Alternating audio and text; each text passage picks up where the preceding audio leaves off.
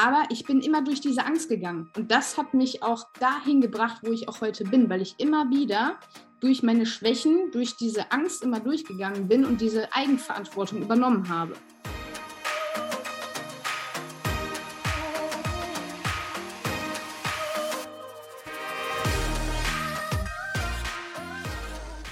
Herzlich willkommen zu dieser Folge deines Lieblingspodcasts Potenzialfrei. Stark mit Leserechtschreibschwäche und Rechenschwäche. Ich möchte dir zunächst Danke sagen. Deine Bewertungen sind Zeichen dafür, dass ich weitermachen soll. Weiter solche interessanten Menschen zu interviewen und uns Inspiration und Motivation geben, unseren Weg in ein selbstbestimmtes Leben zu gehen.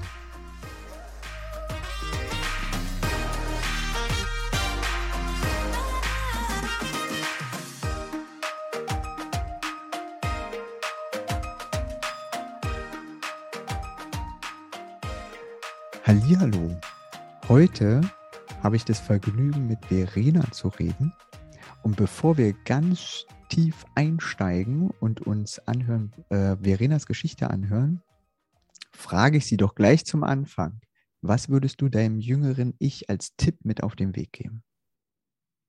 Ja, Wahrscheinlich, äh, ich würde eher meinem jüngeren Ich Mut machen, anstatt einen Tipp zu geben, weil das mhm. ist das, was, was ich damals eher gebraucht hätte, weil ich nicht so richtig verstanden habe, dass das irgendwie nicht an mir liegt, ne, das ganze Problem, was ich da hatte. Und deswegen würde ich halt sagen, setz dich nicht so doll unter Druck, so wie ich das damals gemacht habe. Und du kannst auch selber gar nichts dafür. Das dachte ich nämlich damals, dass das nicht eine ja, wie so eine Krankheit oder Störung oder Schwäche oder so ist, die, die durch irgendwelche Gründen, aus irgendwelchen Gründen entstanden ist, sondern äh, ich dachte, es lag an mir.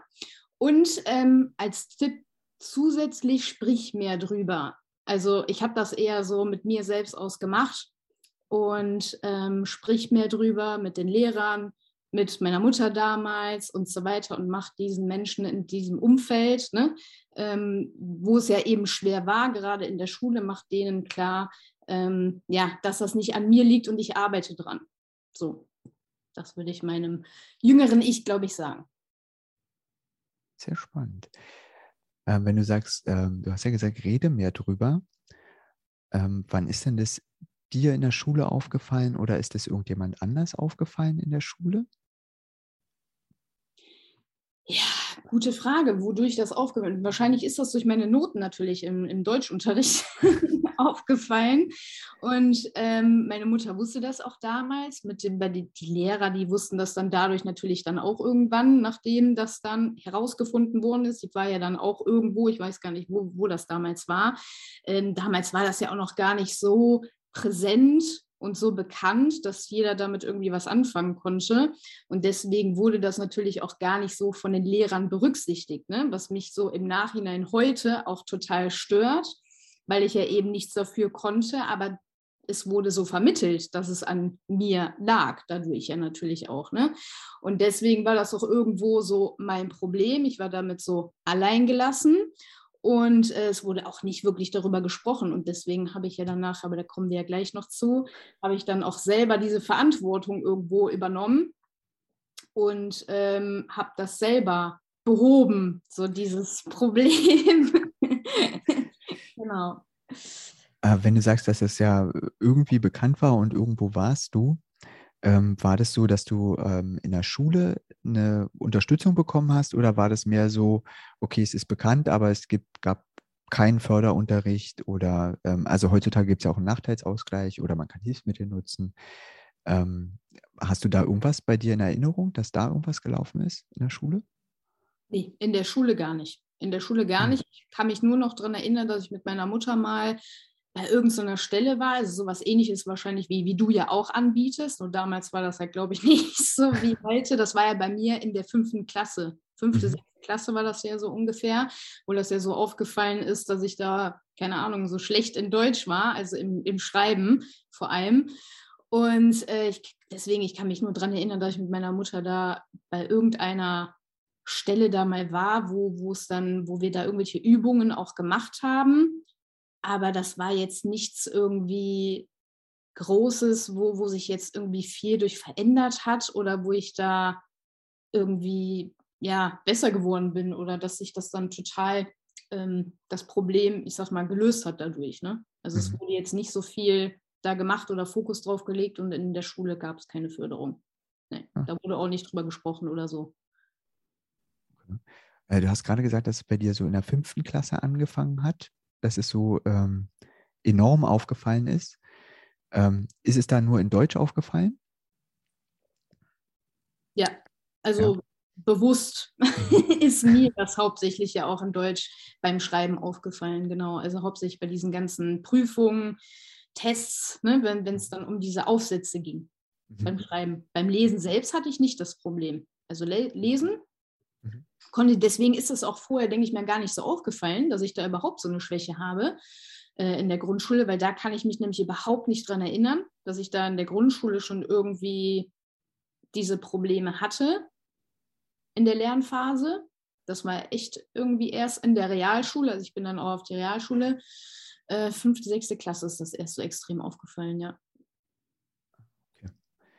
Und hattest du dann auch, ich habe das schon von anderen gehört, ähm, dann Probleme später auch in anderen Fächern, als es dann darum ging, dass eben ähm, Sachen aufgeschrieben werden mussten und dann die Rechtschreibung auch mit äh, reingefallen ist in die Benotung in anderen Fächern?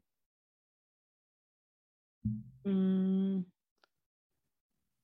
Nee, also ich glaube, also ich kann mich jedenfalls nicht daran erinnern, dass da jetzt irgendwie, äh, irgendwie auffällig war, dass das jetzt in die Benotung da eingegangen ist. Ähm, nee, wüsste ich jetzt nicht. Das mhm. war hauptsächlich bei mir wirklich in, in Deutsch. Mhm. Ja. Und hast du da irgendein ähm, Erlebnis im Kopf, was so für dich total prägend war, also in Bezug auf die LAS und Umgang in der Schule damit und dir? Ja, da, prägend war auf jeden Fall ähm, die, die, Note dann zu bekommen. Ne? Wenn man so einen Aufsatz, dann ist das ja meistens dann noch so auf Zeit alles. Man hat ja auch nicht wirklich viel Zeit. Äh, dann muss man da mehrere Sätze, ach, mehrere Seiten von, von Text schreiben. Und äh, dann ist das ja sowieso noch. Und ich hatte damals als Kind sowieso sehr klein auch so Prüfungsangst. Ne? Ich war immer total unter Druck. Ähm, auch beim Führerschein später. Ich habe das selbst teilweise heute auch noch sobald, ne, dass ich bei, bei manchen Situationen total unter Druck bin. Und das kam natürlich dann auch noch hinzu, diese Prüfungsangst, dieser Druck und dann schnell schreiben. Und dann hatte ich natürlich ja auch erst recht keine Zeit, da irgendwie nochmal durchzulesen oder irgendwie da drüber zu gehen. Und ähm, aber das war mir sowieso gar nicht so bewusst. Ne? Für mich war das ja normal. ich dachte, ich wusste ja gar nicht, dass ich jetzt schlecht da drin bin. Selbst das habe ich ja gar nicht verstanden. Und äh, bei mir war das ja so, dass ich alle paar Sätze, also immer das gleiche Wort habe ich alle paar Sätze quasi immer anders geschrieben. Und das ist ja eigentlich total auffällig. Aber mir ist das niemals aufgefallen. Das ist total verrückt. Und äh, deswegen hat mich das natürlich total gestört, wo ich dann nachher diesen Aufsatz, weil ich dachte, oh, ich habe voll, voll die coolen Sachen da reingeschrieben. Ich fand das eigentlich richtig gut und ähm, war total motiviert und habe mich eigentlich gefreut, das, äh, das Ergebnis so zurückzubekommen.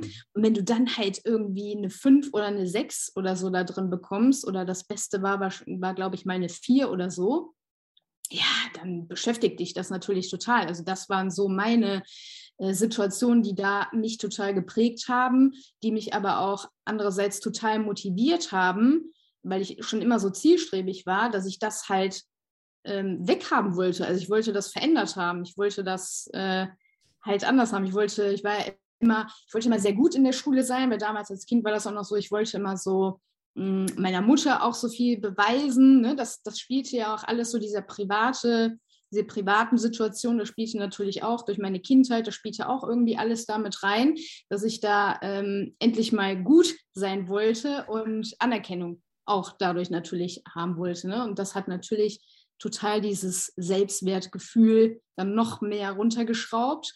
Ja, und das hat mich halt einfach dazu gebracht, dass ich ähm, mich da mittlerweile dann täglich damit beschäftigt habe und das einfach weghaben wollte und deswegen diese, diese Eigeninitiative äh, genommen habe und das versucht habe, dann selber in den Griff zu kriegen und zu verändern.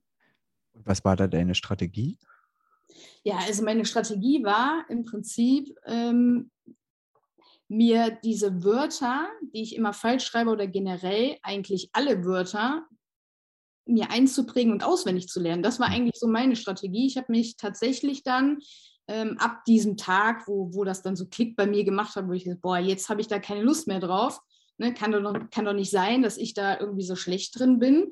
Und dann habe ich mich echt tatsächlich jeden Abend dahingesetzt, also immer auch nach den Hausaufgaben, immer ne, quasi jeden Abend, weil ich irgendwie dachte, ja, wenn ich jetzt einfach das jeden Tag übe und ich glaube, das kam dann aber auch dadurch, dass ich bei dieser Stelle war mit meiner Mutter damals, ne, wo mhm. die dann, äh, wo es um, ums Schreiben ging. Dadurch bin ich, glaube ich, auf die Idee gekommen, einfach jeden Tag immer zu schreiben und aus Büchern ganze Texte und Aufsätze einfach abzuschreiben. Also ich habe teilweise das gleiche Buch mehrmals immer abgeschrieben und seitenweise einfach Text aufgeschrieben und habe durch diese Wiederholungen von diesen Wörtern mir das quasi eingeprägt und auswendig gelernt. Mhm. Also wie man diese einzelnen Wörter, also jedes Wort im Prinzip einfach schreibt.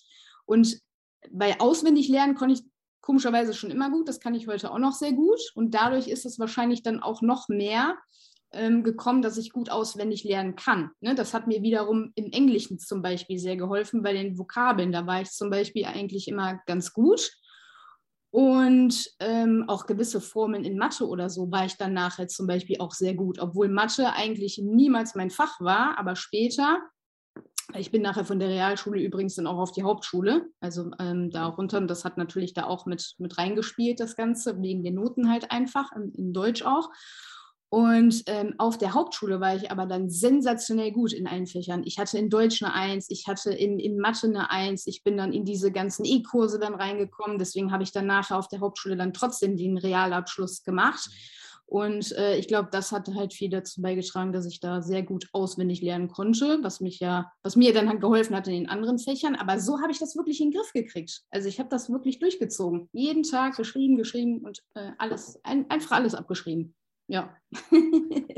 das war meine Strategie. Äh, ja, kenne ich aus meinem Alltag, dass es ganz viele als Strategie anwenden. Und äh, ja, es ist eine der beeindruckendsten und zeitraubendsten äh, Strategien, die man da anwenden kann.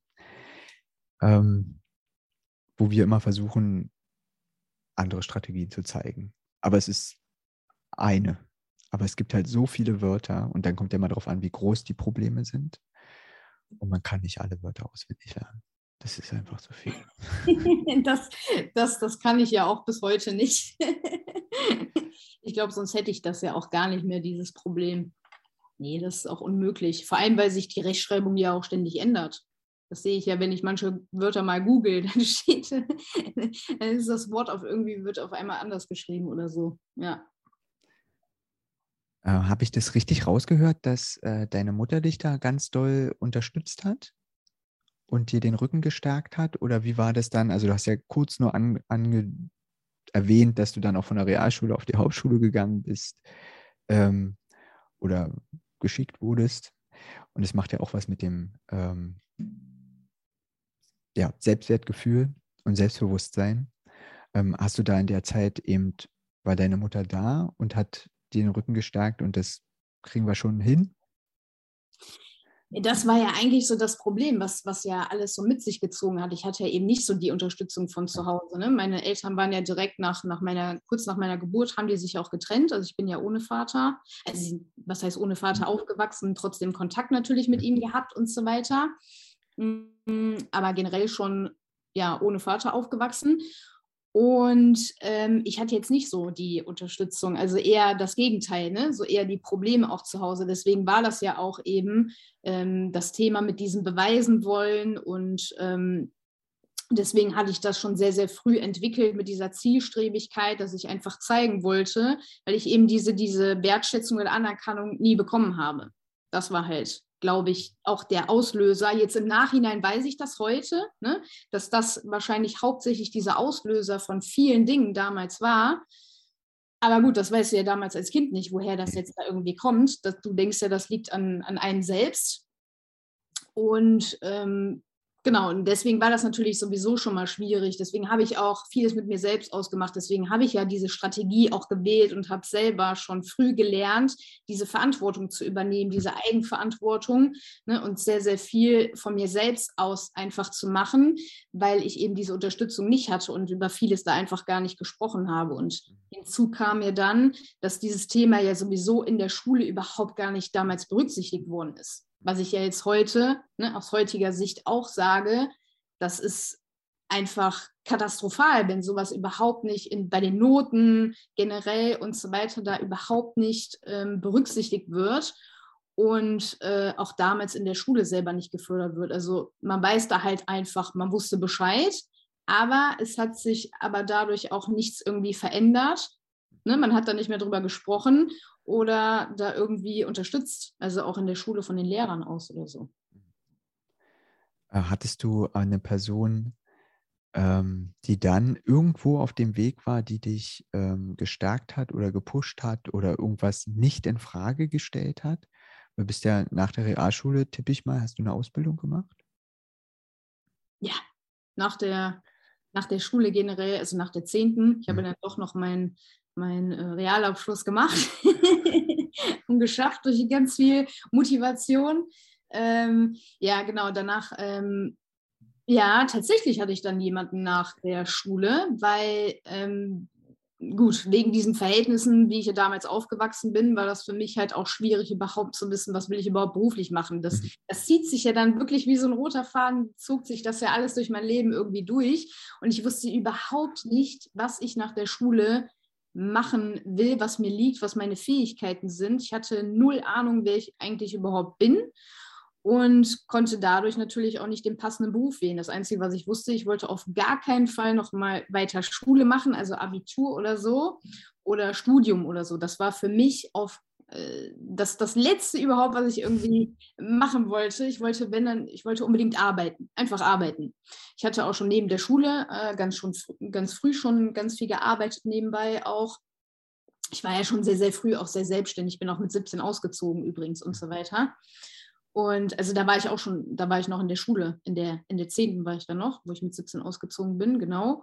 Und äh, dadurch hatte ich natürlich auch, weil ich dann nicht wusste, was ich mache, habe ich erstmal so, so einen Lehrgang gemacht im Prinzip, ne, wo du dann auch noch mal so ähnlich wie mit Schule äh, auch so diese Fächer dann hast wie BWL, Mathe, Deutsch, eigentlich wie in der Schule, wo du dann einen Lehrgang machst. Ähm, Im kaufmännischen Bereich war das allerdings so ein Lehrgang. Und darüber hinaus hatte ich äh, wie so eine Patin, ich weiß gar nicht, wie das gekommen ist, wahrscheinlich durch das Jugendamt oder weil durch diesen Lehrgang, weil ich ja nicht wusste, wie, wo, was ich machen wollte, ähm, gab es so, ein, so, ein, so, ein, so eine Patin oder man konnte sich quasi dafür bewerben. Das sind so Paten über den Bürgermeister, ähm, die das ehrenamtlich machen. Also die unterstützen, so ähnlich wie du das ja auch machst heute, Jugendliche, ähm, ja, auf die richtige Bahn zu kommen oder da irgendwie weiter im Leben zu kommen, einfach, dass, dass sie eine, eine zusätzliche Unterstützung haben, wenn sie das so von zu Hause halt nicht so haben äh, oder die viel auf sich alleine gestellt sind und so weiter. Mhm. Und dadurch, äh, ich war ja da auch schon allein wohnt, also ich war da ja schon ausgezogen von zu Hause und so weiter. Und dann war ich aber auch mittlerweile ja, glaube ich, schon 18. Aber trotzdem hatte ich ja keine Perspektive. Ich wusste ja nicht, keine Ahnung, was ich machen soll. Und mhm. dadurch habe ich halt diese Patin an meiner Seite bekommen. Und das ist jetzt schon so lange her. Ich bin jetzt schon 32 und äh, ich habe ja heute noch ein bisschen teilweise Kontakt mit ihr. Und ja, die hat mich da wirklich unterstützt ähm, sodass ich dann nachher meine Ausbildung habe ich dann noch angefangen, weil ich habe ein Praktikum dann erstmal im Fitnessstudio gemacht. Sport hatte mich dann teilweise interessiert damals. Und durch dieses Praktikum im Fitnessstudio, während ich in diesem Lehrgang war, habe ich dann entschlossen, ja komm, das ist eigentlich ganz cool, der Beruf, dann will ich einfach die Ausbildung machen. Ich hatte ja eh keine, keinen kein Vergleich mit anderen Berufen. Mhm. Und deswegen habe ich dann, und durch diese Paten hat das dann auch funktioniert und so weiter, dass ich dann auch diese Ausbildung bekommen habe. Äh, war aber auch noch alles ein bisschen schwierig, weil ich dann noch so ein Quali-Jahr erstmal wie so ein Praktikumsjahr gemacht habe und dann erst über durch, ein, durch einen anderen Inhaber, das wurde dann, hat sich das dann gewechselt. Dieser Inhaber hat mich aber zum Glück übernommen in mhm. eine Ausbildung. Mhm. Ja, und dann habe ich dann eine Ausbildung als Sport- und Fitnesskaufer gemacht. Äh, und äh, was sind da deine Erinnerungen noch in Bezug auf die LAS? Also war das dann, hat es dann überhaupt noch eine Rolle gespielt oder waren dann andere ähm, Sachen sofort im Vordergrund und eher deine Stärken wurden angesprochen, als dass äh, auf einer Schwäche irgendwie ähm, das immer wieder darauf hingewiesen wurde?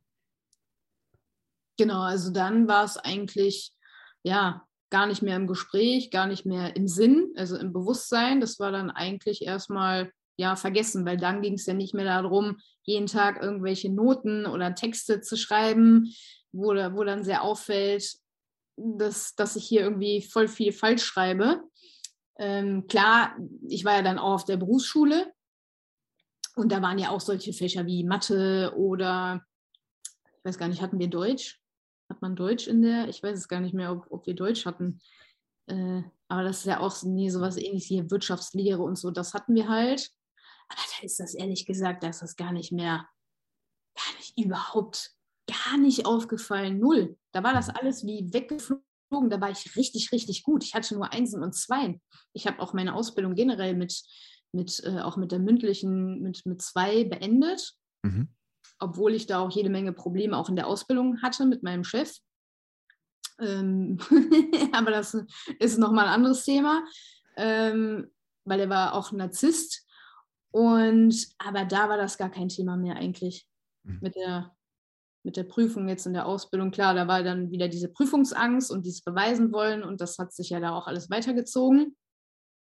Aber mit, mit der ähm, Schreibschwäche oder so war das gar nicht mehr, ist das gar nicht aufgefallen. Nee, war nicht mehr Thema.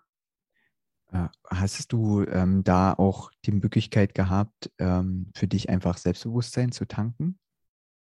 Also du hast mal gesagt jetzt gerade auch, dass das in den Prüfungen nochmal ein bisschen aufgeflackert ist. Ähm, war das dann schon weniger als in der Schule oder war das eigentlich ja die, genau die gleiche Stärke?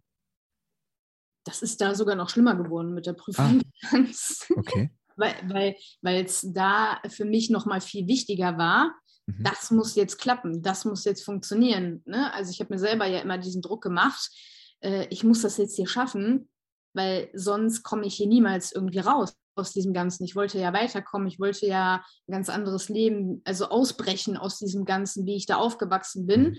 und äh, wollte halt mehr vom Leben.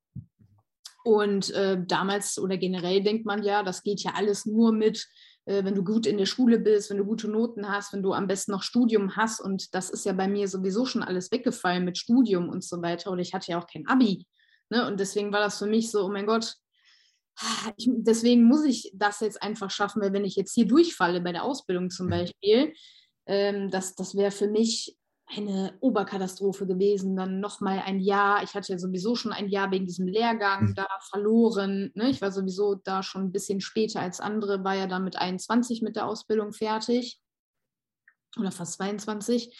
Aber ich habe auch gleichzeitig meinen mein Führerschein meine Führerscheinprüfung und meine Ausbildungsprüfung, das war alles gleichzeitig. Innerhalb von, in der einen Woche habe ich die Ausbildung, die Prüfung, die mündliche und die schriftliche gemacht, in der nächsten Woche Führerschein. Also keine Ahnung, wie ich das gemacht habe. Aber das, irgendwie war das alles auf einmal. Und ja, aber das, das, deswegen war das für mich auch bei der Führerscheinprüfung, ich war am Zittern bei der Kupplung, das war schon hart. Also das war schon, Nee, das war einfach, weil durch, durch viele Dinge, die haben da einfach reingespielt, ne, dass ich da einfach rauskommen wollte und dass ich für mich einfach diese Prüfung unbedingt schaffen musste, ähm, weil sonst wäre ich da komplett in ein Loch gefallen. Mhm. Und ich habe mich ja auch mit meinem Chef, ich bin ja auch gar nicht mehr zur Arbeit gegangen. Ne? Ähm, das war ja da alles auch noch über die IAK abgeklärt. Die war ja zum Glück auf meiner Seite, weil die halt wussten, also dass ich die Prüfung überhaupt machen durfte, weil die halt wussten, wie er ist, dass er ein Narzisst und Choleriker ist. Und äh, drei Jahre ein Narzisst und Choleriker ähm, war schon, also ist schon irgendwann dann auch nicht mehr auszuhalten. Und deswegen bin ich die letzten Monate äh, vor der Prüfung, wo der mich auch einmal rausgeschmissen hat und dann bin ich einfach nicht mehr zurückgegangen, weil es ging einfach nicht mehr. Ähm, ja, und deswegen war ich natürlich noch mehr unter Druck, ne? weil, weil ich diese Prüfung einfach schaffen musste, weil da konnte ich nicht mehr zurückgehen. Und dann hätte ich genau diese ganzen Jahre umsonst durchlebt, ohne, mhm. ohne Abschluss. Und das war für mich einfach, das, das wäre der Untergang gewesen. Ja, und deswegen war es, glaube ich, so schlimm. Hm. Jetzt weiß ich ja, dass das bei dir nur der Anfang deines Weges war und du danach nochmal oder nochmal, sondern weitergegangen bist, um äh, dahin zu kommen, wo du heute bist. Magst du kurz abreißen, wie der Werdegang dahin war und ähm, dann auch der Zuhörerschaft erzählen, was du denn heute machst? Ja, sehr gerne. heute ist ja alles schön. Ja, also ich habe mein Ziel auf jeden Fall erreicht und bin aus diesem Ganzen ausgebrochen. Aber genau, also die, die Ausbildung war ja damit auch beendet. Und äh, mir war aber schon klar, dass ich diesen Beruf auch nicht weitermachen wollte. Ich habe mich ja dann in dieser Zeit, also das, das hat ja auch wirklich schon sehr, sehr viel gebracht, um mein Selbstbewusstsein aufzubauen, mein Selbstwertgefühl, gerade im, im Fitnessbereich, da ist man sehr viel mit Menschen, ich habe Kurse geleitet. Ne? Also das hat mir schon sehr, sehr viel gebracht, dass ich überhaupt mal dieses Selbstbewusstsein mhm. äh, aufbauen konnte. Was mir natürlich dann auch für den weiteren Werdegang sehr geholfen hat, ähm, weil ich dann auch erstmal, weil dann bin ich wirklich in den kaufmännischen Bereich gegangen wieder. Also es war, ist eine kaufmännische Ausbildung gewesen und deswegen dachte ich, ähm, ja, dann kann ich auch irgendwie einen kaufmännischen Bereich und bin dann in den Vertrieb gegangen. Habe auch da erstmal über eine Zeitarbeitsfirma, weil es ja auch trotzdem schwer war, mit der Ausbildung jetzt irgendwie äh, groß direkt im, als Quereinsteiger im Vertrieb anzufangen. Bin dann erstmal über eine Zeitarbeitsfirma, habe ich bei der, bei der großen Firma, ähm, das war hier bei Lux, das ist die Tochterfirma von Obi, mhm. habe ich angefangen und die haben mich auch sehr, sehr schnell übernommen. Das war schon nach zwei, drei Monaten, haben die sogar eine Stelle für mich geschaffen. Also ich habe die irgendwie so krass überzeugt, weil ich der auch stand bei der im Büro ganz am Anfang, wo ich angefangen habe und habe gesagt, ich bin hier nicht, um nur auszuhelfen und nach ein paar Monaten in eine andere Firma zu gehen. Ich bin hier, weil ich hier bleiben will. Ich will hier übernommen werden. Und das fand die so ähm, ja, außergewöhnlich, dass die mich dann so im, im Blickfeld anscheinend die ganze Zeit hatte. Und ich habe die total überzeugt, weil ich durch meinen, ich, ich war ja daran gewöhnt, einfach viel zu leisten, immer viel zu leisten und viel zu machen und zu geben. Äh, ne, an, wegen halt diesen ganzen Situationen von früher. Und, ähm, und diesen Druck halt auch zu haben die ganze Zeit. Ich bin da ja einfach dran gewöhnt und das habe ich da halt auch ja, gezeigt. Und deswegen war die schon so schnell überzeugt, dass sie nach zwei zwei Monaten gesagt habe, wir übernehmen sie unbefristet. Ähm, und wir, die haben sogar eine Stelle für mich dann geschaffen. Und die Zeitarbeitsfirma war total ähm, irgendwie, konnte das gar nicht glauben, hä, was haben sie gemacht, Frau Schmidt? irgendwie, sie können jederzeit wiederkommen. so, so schnell ging es, ja. Und äh, deswegen, das war so mein, mein Start dann eigentlich ähm, ja, in einen neuen, neuen Abschnitt ne, vom, mhm. vom Leben. Und dann habe ich nochmal viel, viel Neues gelernt. Dann habe ich auch, war ich nachher sogar für Präsentationen, was mir natürlich wegen diesem Selbstbewusstsein, das hat mich dann noch mehr gepusht, weil ich Präsentationen vor 20, 30 Personen, vor der Personalabteilung, von der, vor der Abteilungsleitung und so weiter gehalten habe. Das war früher alles unvorstellbar. Und auch da hatte ich ja trotzdem diese Angst, immer diese, diese, diese Prüfungsangst. Es kam mhm. da immer wieder hoch. Aber ich bin immer durch diese Angst gegangen. Und das hat mich auch dahin gebracht, wo ich auch heute bin, weil ich immer wieder durch meine Schwächen, durch diese Angst immer durchgegangen bin und diese Eigenverantwortung übernommen habe. Mhm. Das ist im Prinzip das, was sich so wie ein roter Faden durch mein ganzes Leben so durchzieht, weil ich das von klein auf machen musste. Und deswegen war ich das gewohnt. Und so kann ich das immer mehr dieses Selbstbewusstsein, Selbstwertgefühl aufbauen. Ja, und dann war ich acht Jahre im Vertrieb im Prinzip, auch dann auch noch danach äh, in einer anderen Firma. Ne, da bin ich noch in eine andere Firma gewechselt, äh, weil ich dann eine höhere Stelle dann sogar hatte. Also ich war mhm. dann Vertriebsassistentin direkt für die Geschäftsführung, für den Bereichsleiter und ähm, ja, international halt tätig, war auf Messen und so weiter. Und genau, dann wollte ich aber noch mehr vom Leben, weshalb ich mich dann entschieden habe, dass ich mich selbstständig mache. Also da habe ich dann erstmal angefangen, mich nebenbei selbstständig zu machen. Ich habe da auch verschiedene Bereiche, auch im Gesundheitsbereich, vieles ausgetestet. Ich war nämlich auch nebenbei, neben dem Vertrieb. Also ich habe immer viel gearbeitet eigentlich, immer viel zu viel gearbeitet. Ich hatte teilweise drei, vier Jobs gleichzeitig. Und neben dem Vertrieb war ich auch noch selbstständig als Trainerin, ne, weil ich dann diese, diesen es hat mir trotzdem Spaß gemacht, dieser Fitnessbereich. Und das habe ich dann nebenbei weitergemacht. Ich hatte eh meine Lizenzen und dann habe ich als selbstständige Trainerin über acht Jahre noch gearbeitet. Und aber das war mir halt alles ja viel zu wenig, weil irgendwie war es dann immer trotzdem immer noch viel zu wenig Verdienst und ne, keine so richtig Perspektiven, dass es mal so irgendwie weitergeht.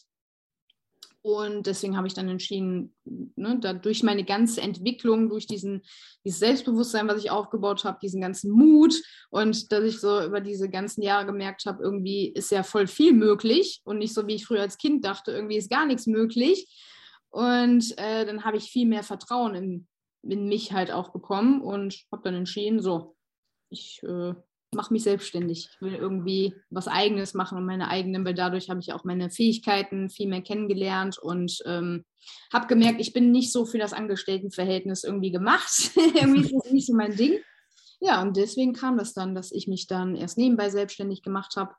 Und dann seit über drei Jahren bin ich jetzt hauptberuflich selbstständig. Mittlerweile bin ich Multiunternehmerin, also mhm. habe zwei Firmen, die, ein, die erste, die ich gegründet habe, ist im Coaching-Bereich.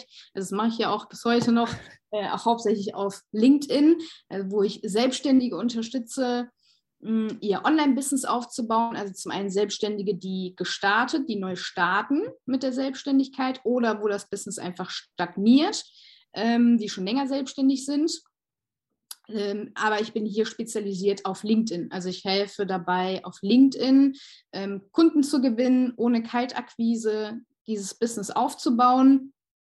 Ja, und alles, was dazugehört, das Thema Sichtbarkeit, Marketing, ähm, Angebote entwickeln, also generell alles, was so zu so einem Online-Business halt dazugehört. Mhm. Kundengewinnung natürlich auch. Und also das ist das eine. und das zweite ist, das habe ich erst letztes Jahr lang gestartet. Ähm, das ist eine Firma im E-Commerce-Bereich. Da bin ich ins mhm. E-Commerce-Business eingestartet und habe, ja, das hat fast ein Jahr gedauert, mein, meine eigene nachhaltige Laptop-Tasche hergestellt, also kreiert. Alles self-made. Und äh, die ist halt, äh, ja, die wird auch hier in, in Deutschland, also made in Germany, hergestellt von einer Näherin von mir. Und äh, das ist erst letztes Jahr, also jetzt letzten Dezember ist das erst gestartet. Mhm. Genau, ist die erst online gegangen. Also es hat ein Jahr gedauert, bis ich das alles hier mit den, ähm, mit den richtigen Materialien und so weiter, weil das ja auch umweltschonende Materialien sind und nichts aus China oder so. Das war nicht so einfach. Da habe ich mein eigenes Produkt entwickelt, und die ist jetzt mittlerweile auf acht Plattformen erhältlich online. Kann man die mhm. kaufen. Also unter anderem Otto, Amazon und so weiter. Genau, aber das ist jetzt alles noch so in den Kinderschuhen. Das startet ja alles erst so die letzten Monate. Und das ist so meine zweite Firma. Genau. Beeindruckend. viel, erzählt. Und ähm, wenn du so zurückblickst zu dem äh, Schritt, ich mache mich selbstständig und stelle fest, was ich noch alles kann und was ich einbringen kann und dass es viel einfacher ist für mich, wenn ich äh, selbstständig bin, gab es da für dich so einen entscheidenden Moment oder ein Erlebnis, was ähm,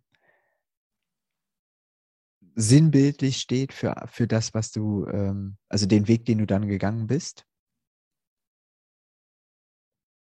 Ähm, Du meinst jetzt quasi als, als äh, Motto, also als. Na, oder also was dir, was dir immer wieder die Energie gegeben hat, weiterzumachen. Also, weil du ja am Anfang erzählt hast, das war, ähm, als du jünger warst, war es eben, ähm, ging es ja darum, die Anerkennung zu bekommen. Äh, und das war mit einem Motivation, Motivationsgrund, ähm, sich äh, auch mit unangenehmen Sachen ganz extrem auseinanderzusetzen, um dann die Anerkennung zu bekommen. Und ähm, dann gab es sie ja bei der Arbeit, hast du ja erzählt, ähm, als du dann ähm, ganz schnell übernommen worden bist und dann auch die Erfolge ähm, im Vertrieb hattest. Und dann gab es ja noch den Schritt, okay, ich mache mich selbstständig. Und was war es da? Also war es dann immer noch, oder also es klingt so negativ, meine ich gar nicht, aber war der Antrieb noch, ich brauche von woanders Anerkennung? Oder hat sich der die Antriebsrichtung geändert? Ja, das hat sich da auf jeden Fall geändert, hm, weil gerade in der Selbstständigkeit kriegst du ja eben nicht mehr die, An die Anerkennung von, von jemand anderes. Du hast ja keinen Chef mehr oder irgendwie Kollegen, die dir sagen können, oh, das hast du aber gut gemacht. ne? das, das ist ja so ein bisschen der Nachteil. Wir müssen uns ja selber irgendwie motivieren und äh, uns Anerkennung geben. Beziehungsweise Anerkennung, Wertschätzung, das finden wir sowieso nur in uns selbst. Das ist ja die wahre Anerkennung eigentlich. Ne? So besser ist ja, wenn wir es halt nicht mehr von außen brauchen. Aber das war auf jeden Fall ein ganz anderer Antrieb äh, durch diese ganze Entwicklung. Also ich, ich denke auch manchmal, ich habe irgendwie zwei Leben durchlebt, obwohl das gar nicht, ne, ich bin jetzt 32, das war alles insgesamt in, in vielleicht zehn Jahren oder so. Aber vom Gefühl her waren das irgendwie schon zwei Leben, die ich da komplett, ich kann mir nicht mehr vorstellen, wie ich als Kind war. Ich hatte ja sogar Angst, mich zu melden. Also ich hatte mhm. wirklich nichts, gar nichts an Selbstbewusstsein, Selbstwertgefühl. Ähm, das, das sind zwei Welten, zwei Menschen eigentlich ne, zu, zu mhm. heute im Vergleich. Und die, dieser Antrieb war dann einfach, ähm, weil ich war ja schon immer sehr zielstrebig. Ich ähm, bin ja auch die Einzige in der Familie eigentlich, ne, die so lebt wie heute, die selbstständig ist. Ich habe mit 27 schon Eigentum gekauft und ich komme aus sehr, sehr ärmlichen Verhältnissen. Das hat ja damals auch noch total mhm. da in dieses Ganze reingespielt. Ne? Ich ähm, hatte ja nie irgendwas, egal ob es jetzt Perspektiven sind, Möglichkeiten, Geld und so weiter.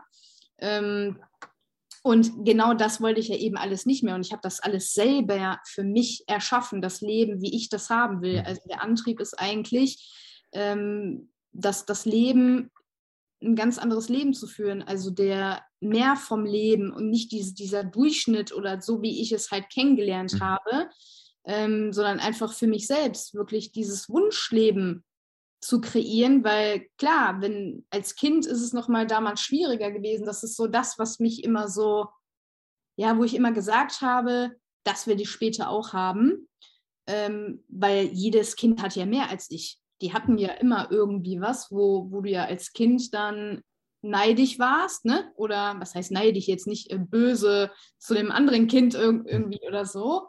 Ähm, so denkt man ja als Kind gar nicht, aber so dieses, boah, ich will das auch haben warum kann ich das nicht haben? Warum kann ich nicht das und das? Oder warum ist das für mich nicht so leicht? Oder ne, dieser ganze Werdegang von, von vielen und so weiter, das war auch alles schon total anders. Und das war, das war eigentlich so mein Antrieb. Ich zeige es denen allen. Ne? Mhm. Und äh, auch so meiner Mutter im Prinzip damals, war auch so das Ziel, weil ich ja nicht diese Anerkennung, diese Wertschätzung bekommen habe und immer darum kämpfen musste und dann auch beweisen musste, ähm, dass ich doch gut bin ne, in, in vielen Dingen, als wie du eigentlich denkst. Und das war eigentlich so mein Antrieb. Wirklich mhm. so diesen ganzen, ganzen Menschen zu zeigen, die nicht so an mich geglaubt haben. Das war erst nachher, das war erst der Antrieb, aber ich glaube, das spielt immer noch bis heute irgendwie mit, glaube ich. Ich glaube, dass, ähm, weil das schon so geprägt ist über diese ganzen Jahre, ähm, dass mich das total irgendwie motiviert. ja, das kann gut sein. Ähm, jetzt höre ich schon, dass die ähm, Schreibschwäche eigentlich gar keine Rolle mehr in deinem Leben spielt. Äh, also zumindest bewusst nicht. Ähm, wie gehst du denn heute damit um? Hast du gar keine Probleme mehr oder hast du für dich ähm, Strategien entwickelt? Also, weil du ja auch erzählt hast, du bist auf LinkedIn ganz viel unterwegs und ähm, da habe ich im Kopf sofort posten und dann denke ich mir schon, oh Gott, das dauert ja wieder Stunden. Ähm, wie, wie machst du das? Das ist genau das Stichwort irgendwie. Es dauert wirklich lang. Ja, weil das ist eigentlich, ja, weil ich muss ja, ich schreibe sehr, sehr viele Texte heute, gerade im Marketing. Ne, spielt sich sehr, sehr viel über Text ab, egal ob E-Mails, egal ob hier meine Beiträge, wo ich auf LinkedIn auch gestartet bin vor über zwei Jahren, fast drei Jahren, weiß ich gar nicht mehr, ähm, so ungefähr. Da habe ich jeden Tag Beiträge geschrieben, gepostet. Und natürlich habe ich heute immer noch Rechtschreibfehler. Und das ist zwar alles nicht so mit, mit dieser Schwäche, ähm, also mit dieser Legasthenie, beziehungsweise mit diesem LRS, das ist nicht, nicht so in diesem Vordergrund bei mir, ne? dass ich das jetzt jeden Tag irgendwie daran denke und oder jetzt irgendwie, wenn, wenn ich jetzt so Gastartikel für Magazine zum Beispiel, ne, schreibe ich ja auch, wo ich dann direkt dran denke, oh mein Gott, oh nein, ich habe doch diese, ne, wenn, wenn ich jetzt hier mit meiner Rechtschreibschwäche und so weiter, also das habe ich überhaupt gar nicht, dass mich das vor irgendetwas abhält. Mm, ähm, für mich ist das mittlerweile einfach so drin, wenn ich Texte schreibe, ich lese das teilweise vier, fünf Mal durch. Wirklich, also teilweise vielleicht auch sogar zehnmal.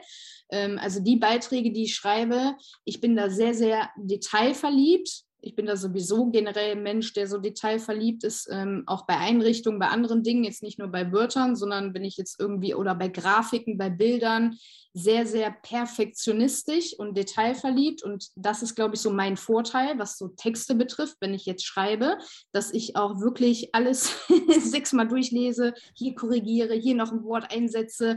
Und mittlerweile mache ich das so bei einzelnen Wörtern, wo ich ähm, überhaupt nicht weiß, wie schreibt man das?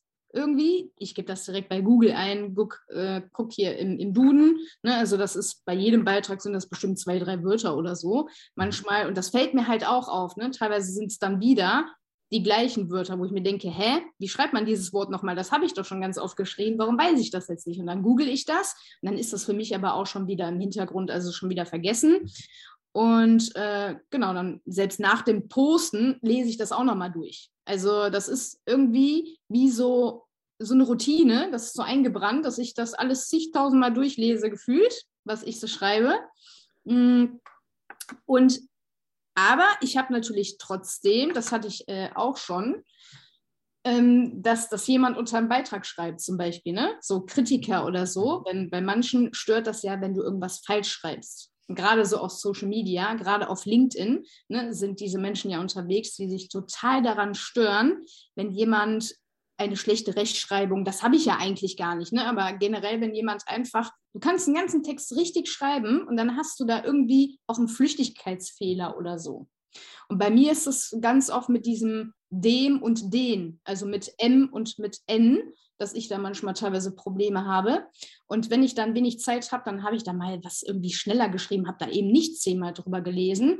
Und da war das Problem, dass das war in der Grafik das Wort. Und in der Grafik, in dem Bild kannst du es halt nicht mehr nachträglich ändern, im Text ja schon. Und dann hatte ich anstatt den mit N, hatte ich dann dem geschrieben. Also total falsch. Äh, und, und das war halt sehr präsent in der Grafik. Mhm. Da hatte dann auch jemand kommentiert, ähm, wegen diesem Fehler halt.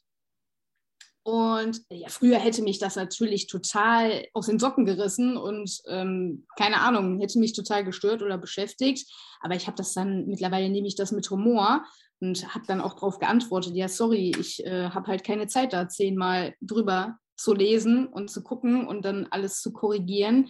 Ähm, und das ist auch etwas, was mich heute halt stört, ähm, dass, weil das sind Fehler. Ne? Und das Fehler sind normal bei Menschen, egal ob man jetzt eine Schwäche hat oder nicht in, in, bei der Rechtschreibung, macht trotzdem jeder Mensch mal einen Fehler in Texten. Und dass das manche Menschen so triggert und die wissen ja auch diesen Hintergrund teilweise gar nicht, ne? Und das kommt ja auch noch hinzu. Gut, das war wahrscheinlich bei mir jetzt wirklich nur ein Flüchtigkeitsfehler. Bei mir ist es ja nicht mehr so schlimm wie mhm. damals. Aber wenn manche, das demotiviert ja natürlich dann auch, ne? wenn du da so extrem da direkt diese Kritik da bei, dem, bei demjenigen raushaust. Weil ich kenne auch zum Beispiel Texter, Copywriter, die ähm, Legasthenie haben, also LRS. Die gibt es auch. Selbst die, die, die schreiben Texte für andere, verkaufen das. Selbst die können das machen. Also es ist ja alles möglich. Und ähm, aber wie, wie halt teilweise da ähm, ja ohne Wertschätzung oder generell direkt draufgehauen wird, ne? wenn man sowas sieht mit, mit Rechtschreibfehlern. Ich glaube, das kennen viele von uns, du wahrscheinlich auch, ja. ähm, weil das ja einfach diese Menschen gar nicht wissen, dass man das zum Beispiel hat. Mhm. Und das ist, glaube ich, für viele auch schwierig. Wenn man damit nämlich nicht umgehen kann, dann ja, fällt man direkt wieder so ein Loch, glaube ich, ne? Viele. Ja, kann auf alle Fälle passieren. Und ähm, ich finde ja aus der Perspektive, die, die dann ähm, meinen, das gleich kommentieren zu müssen, dass man da ja einen Flüchtigkeitsfehler gemacht hat. Sie wissen ja gar nicht, wie lange man an dem Text gesessen hat. Das kommt ja noch mit dazu. Und dann haben wir auch welche, die mehrsprachig sind, also das Anerkennen dann vielleicht nicht in der Erstsprache schreiben, vielleicht nicht in der Zweitsprache, sondern es ist die Drittsprache. Äh, und dann ähm, ist natürlich die Perspektive eine andere und dann kann ich auch sagen, Hut ab, also ich kann in drei Sprachen nicht schreiben auf dem Niveau. Und das fällt ja auch alles weg bei dem Kritikpunkt. Also wenn jemand das einfach so darunter äußert, ohne und dann meint, ja, man müsste doch und man hätte doch und aber eben ohne alles zu sehen. Also ich glaube, das ist, ähm, äh, ich sehe das, also ich selber habe für mich auch so den Abstand gefunden und denke mir so, ja, gut, äh, kann passieren, es kann auch was rausgehen, wo ein Fehler drin ist und ich mache das ja eher, dass ich noch anderen Menschen meine Sachen gebe, bevor ich die rausschicke. Und ähm, da kann es auch passieren, dass noch Fehler drin sind, weil es einfach dazugehört. Fehler werden gemacht. Und ähm, ich finde es ja viel wichtiger ist der Inhalt. Berührt mich der und äh, kann ich da was rausziehen? Und dann kann ich auch locker über zwei, drei Rechtschreibfehler hinweggehen, wenn der Inhalt stimmt. Also da kann man auch ein bisschen gelassener mit umgehen. Beidseitig. Ja, beidseitig. Vor allem, es gibt Wichtigeres. Was ist da, äh, ne, das hat sowas, sowas ähnliches habe ich auch noch zusätzlich dann kommentiert. Ähm, äh, als wenn das jetzt irgendwie ein Weltuntergang wäre. Ne? Auf, der Men auf der Welt sterben Menschen woanders, gerade in anderen ja. Ländern und so weiter. Und wir beschäftigen uns hier gerade, weil ich ein Wort mit M äh, anstatt N geschrieben habe. Das ist doch völlig egal. Du verstehst ja, was ich da äh, geschrieben habe. Und Fehler sind menschlich. Da muss ja. man keine Schwäche für eine Rechtschreibung haben. Ja. Das, das, ist völlig normal. Und niemals würde ich äh, dafür Zeit aufwenden und einen Kommentar verfassen. also das ist echt. Aber das ist halt, äh, bei mir ist es kein, kein Problem, weil ich nehme das eben mittlerweile mit Humor und so. Ne? Das ist ähm, für mich, äh, das triggert mich überhaupt gar nicht. Aber es ist halt, äh, schwierig für, für Menschen, die halt nicht so locker damit umgehen können, die sich das dann so annehmen. Und mhm. das finde ich eben äh, ja, schwierig generell jetzt an der Gesellschaft. Ne? Es gibt wichtigere Probleme, die wir haben. Ja, definitiv. Es ist, ähm, es wäre schön, wenn mehr Menschen, die eine Leserechtschreibschwäche oder Störung haben, ähm, das hinkriegen, das, was sie erlebt haben in der Kindheit, weil daher kommt es ja, zu schaffen, daraus zu wachsen und dann zu sagen, ja, das war so und ich hatte bestimmte Glaubenssätze, äh, die wurden mir auch äh, beigebracht. Die kommen ja nicht von irgendwoher, sondern äh, die bekommt man ja mit im Subtext oder direkt. Und dann für sich festzustellen, oh, ich kann das und ich kann das und ich kann das und habe da unheimliche Stärken. Und das eine Jahr fällt mir ein bisschen schwerer, aber man kann es ja lernen. Aber so wie ich dir auch erzählt habe, bei mir ist es halt so in Drucksituationen, klappt das nicht so. Aber wenn ich die Zeit habe, Sachen zu kontrollieren, ähnlich wie du, geht das auch de facto fehlerfrei raus. Aber es ist eben, es gibt ganz viele Situationen, die wir haben im Arbeitsleben, da funktioniert es einfach nicht. Ich habe die Zeit nicht. Und ich habe auch niemanden, der dann permanent ähm, alles kontrolliert, was rausgeht. Ich hatte jetzt auch von einem schon den Tipp gehört, der diktiert alles. Also es ist ja dann auch immer, wie, wie, wie stark ist es ausgeprägt und wie stark hemmt es einem selber, Sachen rauszuschicken. Und da muss man auch für sich gucken, was ist der beste Weg. Ja, genau. Ne? Also da muss, glaube ich, jeder seine eigene Strategie irgendwie finden und vor allem auch diese eigenen Fähigkeiten dafür nutzen. Ne? Mhm. Weil meine Fähigkeit, die ich ja deswegen ja von der Strategie jetzt hier ähm, habe, mit diesem mehrmals durchlesen und so weiter, ist ja einfach, weil ich sehr detailverliebt bin, dass mir dann diese Fehler selber auffallen. Ne? Früher als, als Kind halt nicht. Da habe ich dieses Wort in jedem Satz anders geschrieben. Das wäre mir gar nicht aufgefallen, äh, wo das noch stärker ausgeprägt war. Aber mittlerweile fällt mir das ja alles selber auf. Und wenn ich mir unsicher bin, dann google ich immer direkt mhm. das Wort. Und diese Möglichkeit gab es ja damals auch nicht. Ne, mhm. wo ich noch ähm, in der fünften Klasse war. da hatten wir noch kein Smartphone oder so. Äh, da hatten wir das Nokia 3310, glaube ich, irgendwie irgendwann. Da war Snake total im Trend. Aber da gab es halt kein Internet, wo man mhm. irgendwie nachgucken konnte. Ja, und deswegen, das ist einfach wichtig, dass man seine eigenen Fähigkeiten, die Stärken dafür einfach einsetzt und nutzt und äh, seinen eigenen Weg da mhm findet. Wichtig ist, dass man, dass es aber trotzdem, glaube ich, irgendwo nicht die ganze Zeit immer in diesem Vordergrund steht, ne? dass man 24 mhm. Stunden sich damit irgendwie beschäftigt, weil dann zieht man sich ja auch selber runter. Ja. Wenn man immer sagt, ja, ich habe ja hier diese Störung, ich habe ja hier diese Schwäche, dann ist das ja die ganze Zeit wie so, ein, so eine Routine, so ein Mechanismus, was, was ich mir ja selbst die ganze Zeit sage, dass ich da nicht gut drin bin. Ähm, besser ist es eher umgekehrt. Ne? Ja. Gut, ich, ich kann andere Dinge besser, aber ähm, ich kann es halt trotzdem und ich kann da noch besser werden. Ne? Das ja. ist ja jetzt nicht irgendwie für immer, dass es jetzt für immer so nee. bleibt. Nee, man kann auch äh, viel später erst anfangen und sich darum kümmern. Und das, äh, ich glaube, es hat auch viel damit zu tun, Motivation, aber eben auch, traue ich mir das zu. Also ähnlich wie du auch gesagt hast, ja, nach der Schule wollte ich gar nicht und ich, ich kein Abi und auf gar keinen Fall Studium. Ähm, das kenne ich auch von mir. Und ich war auch erst äh, ähm, 27, als ich angefangen habe, Schreiben zu studieren und dann eben auch eine Lerntherapie angefangen habe, wo ich dann eben auch gelernt habe, okay, welche Strukturen stecken denn hinter der Schriftsprache? Und äh, es äh, ist nie zu spät. Wenn man Lust hat, das zu machen, kann man es einfach machen. Ja, also, alles ist möglich. Ja. Ach, krass, dann hast du auch erst spät angefangen mit, mit 27. Mhm. Mhm. Mhm. Bevor ich mich bedanke dafür, dass du da warst, was ein wunderschönes Gespräch ist und ich glaube, wir könnten noch ein paar Stunden weitersprechen, ähm, wollte ich kurz sagen, wir packen oder ich packe in die Shownotes, packe ich deine Links für Menschen, die einfach gucken wollen, was du tust und nochmal genauer nachschauen. Und dann habe ich noch eine allerletzte Frage für dich. Und zwar, welches Motto begleitet dich? Mhm. Ja, ich glaube, durch diesen, wir sind ja heute auf meinen Werdegang so ein bisschen eingegangen. Äh, mhm. und so im Nachhinein ist, äh, glaube ich, wirklich so, was mich schon, schon immer so im Prinzip so begleitet hat, diese, diese Eigenverantwortung zu übernehmen, also auch diese, diese schlechtesten, diese schlechten Momente trotzdem irgendwo zu nutzen, um was draus zu machen. Und deswegen ist so mein Lebensmotto so mittlerweile heute, mach den schlechtesten Zeitpunkt zum besten Zeitpunkt, ne? Mhm. denn der richtige Zeitpunkt wird niemals kommen. Also das ist etwas, weil der richtige Zeitpunkt ist eigentlich immer jetzt in diesem Moment. Und es ist egal, ähm, welche Ziele wir haben, was wir machen, ob wir selbstständig sind, nicht selbstständig sind. Wir ähm,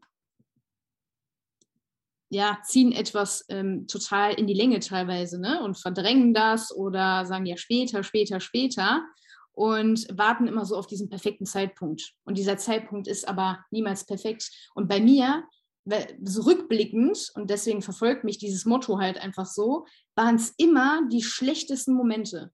Der schlechteste Zeitpunkt, wo ich etwas gemacht habe, verändert habe ähm, und was sich das, was sich äh, dadurch dann auch verändert hat in meinem mhm. Leben. Ne, Im Prinzip so auch bei der Selbstständigkeit, das habe ich von heute auf morgen, weil ich wurde halt auch gekündigt. Ne, das war jetzt auch nicht der Plan, dass ich, äh, der Plan war ja nebenbei, die Selbstständigkeit aufzubauen. Und dann stand ich da aber mit nichts ne, von heute auf morgen. Die Kündigung, die war zwar auch nicht rechts, äh, äh, rechtens, die war auch rechtswidrig, aber gut, das geht ja trotzdem über Monate alles.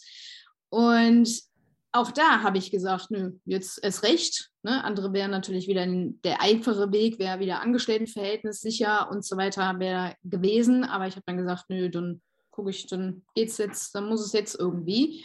Und das war halt der schlechteste Zeitpunkt, wo ich mich hätte selbstständig machen können. Mit Schulden, mit, mit 0 Euro, mit äh, eigentlich mit nichts haben.